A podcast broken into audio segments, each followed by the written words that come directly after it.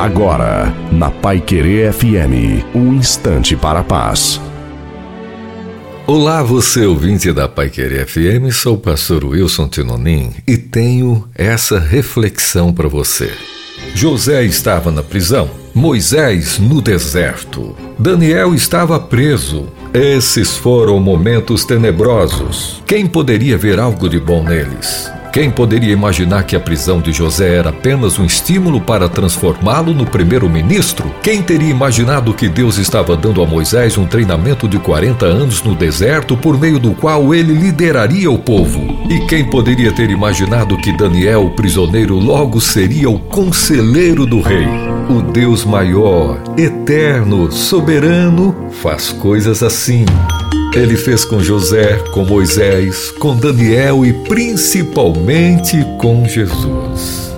Ele pode fazer com você também.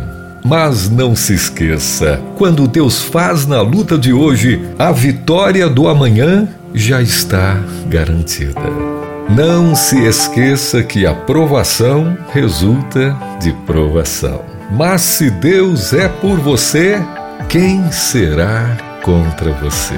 Pense nisso e que Deus continue abençoando muito mais sua vida. Amém.